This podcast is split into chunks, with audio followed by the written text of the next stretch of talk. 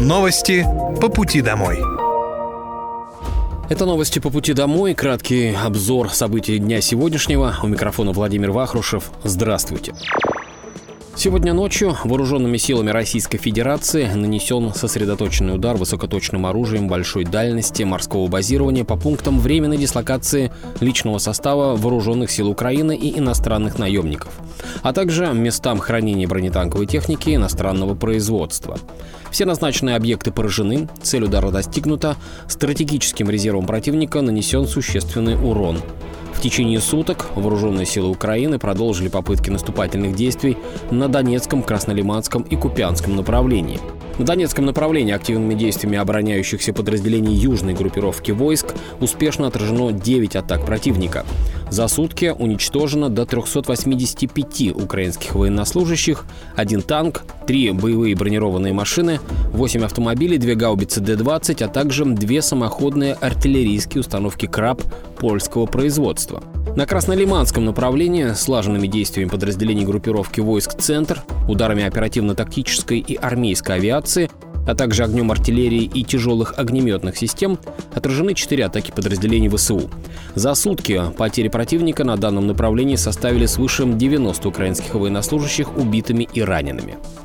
На южнодонецком и запорожском направлениях действиями обороняющихся подразделений группировки войск «Восток», ударами авиации, огнем артиллерии и тяжелых огнеметных систем нанесено поражение скоплением живой силы и техники противника. Течение суток на данных направлениях уничтожено до 165 украинских военнослужащих. На Купинском направлении действиями подразделений, ударами оперативно-тактической и армейской авиации, а также огнем артиллерии западной группировки войск отражена атака ВСУ в районе населенного пункта Новоселовская Луганской Народной Республики. Уничтожено до 40 украинских военнослужащих, две боевые бронированные машины, два пикапа, а также артиллерийская система М777 производства США. На Херсонском направлении в результате огневого поражения за сутки уничтожено до 130 украинских военнослужащих.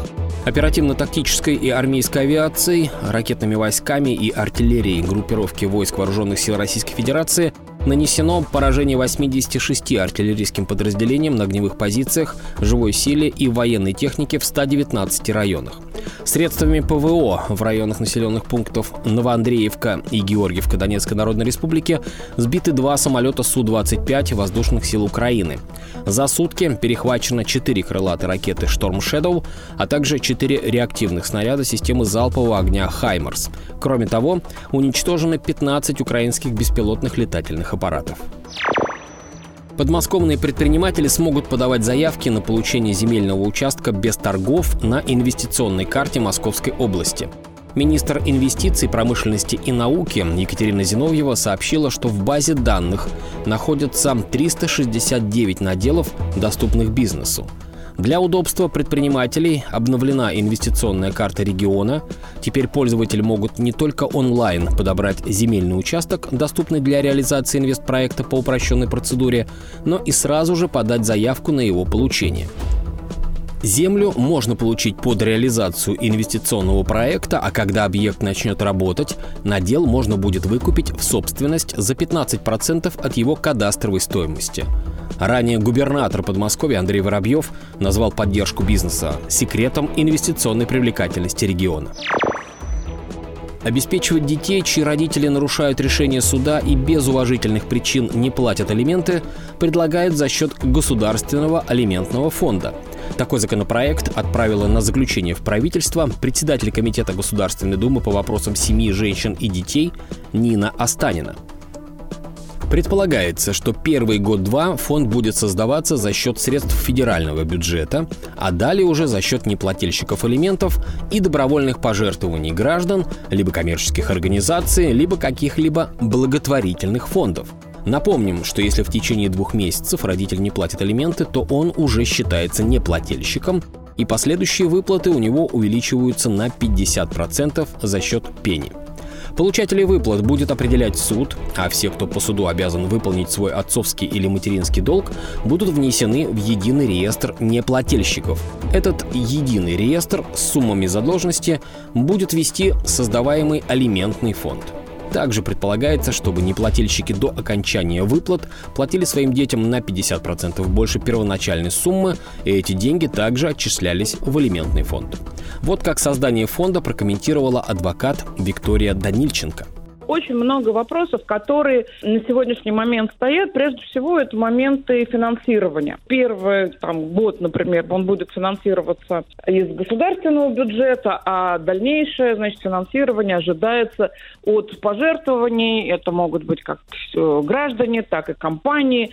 И, собственно, от самих э, неплательщиков. Но тут возникают тоже достаточно серьезные вопросы. Да? С одной стороны, что такое неплательщик? Одно дело, когда он ездит на Бентли, а у него по доходам ноль, а живет он там в каком-нибудь дворце, да, это один неплательщик. А другой неплательщик, который вот он нигде не работает, он просто там, я не знаю, бомжует, ведет такой прям маргинал-маргинал. Вот что ты с этого там маргинала можешь взять? Да ты его даже объективно говоря, даже работать-то не заставишь. И поэтому, знаете, в свое время, когда только только начинали говорить про это алиментный фонд, и когда вопрос вставал о финансировании, то говорили о следующем, что, предположим, да, вот есть некие элементы, которые не выплачивают алиментное содержание на детей, ведут какой-то там либо непонятного рода образ жизни, асоциальный, назовем это так. И вот вместо того, чтобы привлекать к уголовной ответственности, мы их привлекаем к административной ответственности в качестве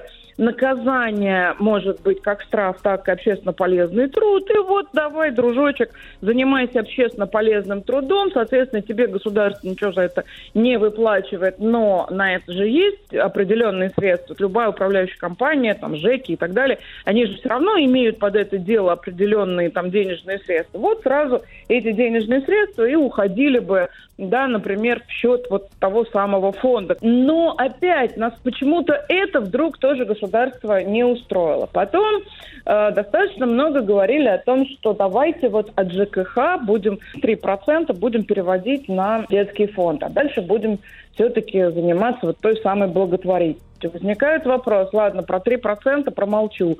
А сегодня есть этот благотворитель, завтра его нет. Как быть? Ты же не обяжешь его, так сказать, нет, плати. Вчера мог, сегодня нет. А фонд, э, так сказать, государственным получается как? Он побыл год, пока государство его, так сказать, спонсировало и содержало, а потом куда все это денется? То есть здесь тоже, понимаете, пока вопросов намного больше, ну, на мой взгляд, конечно, чем ответов. На территории Государственного музея Новый Иерусалим состоялось торжественное открытие шестого подмосковного фестиваля классической музыки «Лето. Музыка. Музей». Площадка с панорамным видом на Новоиерусалимский монастырь до 9 июля примет ведущих музыкантов, а также более полутора тысяч зрителей в каждый из пяти фестивальных дней. В этом году на фестивале впервые выступят артисты Большого театра. Хор, оркестр и солисты – более 170 человек на сцене. Для зрителей подготовили оперу Олега в концертном исполнении и поэму «Колокола». Почти 8 тысяч билетов на фестиваль были проданы всего за месяц. Ранее губернатор Андрей Воробьев рассказал, что в рамках проекта «Лето в Подмосковье» в регионе пройдут сотни фестивалей и других мероприятий. Открытие межрегиональных военно-патриотических сборов состоялось в Подольске. В них участвуют молодые люди в возрасте от 14 до 18 лет из Московской и Волгоградской областей, а также из Санкт-Петербурга и ЛНР. Сборы проводятся в четвертый раз и продлятся 9 дней. Участники будут жить в настоящих полевых условиях, а опытные наставники помогут им освоить полезные прикладные навыки и улучшить физическую подготовку. Молодые люди научатся ориентироваться на местности, обучатся флажковой азбуке и азбуке Морзе, а также освоят навыки оказания первой медицинской помощи. Также для ребят подготовлена культурно-развлекательная программа, игры, кинопоказы, квизы и многое другое. Участники сборов встретятся с участницей Курской битвы Марией Рохлиной и членом Русского географического общества Сергеем Полонским, который презентует свою книгу. В последний день сборов состоится региональный слет руководителей местных отделений юнармии и торжественное посвящение новобранцев в ряды юнармейцев. Второй этап борьбы с борщевиком Сосновского продолжается в Подмосковье. За месяц от сорняка очистили около 250 гектаров леса. В лесах Подмосковья запрещено применение химических средств, поэтому для борьбы с борщевиком используют метод скашивания. Это не позволяет растению сбрасывать семена и распространяться на новой территории. За месяц площадь, пройденная работами, составила порядка 250 гектаров. Это 33,2% от плана. В полном объеме работы выполнялись в Луховицах, Орехово-Зуеве, Талдоме и Шатуре. Больше всего сорняка скосили в Ступине, Подольске и Бородинском лесничестве. Сообщить о местах произрастания растения жители могут через портал «Добродел» и по заявке в местное лесничество.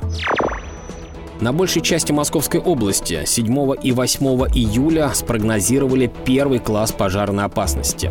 В Виноградовском, Егорьевском, Звенигородском, Луховицком, Орехово-Зуевском и Талдомском лесничестве второй класс.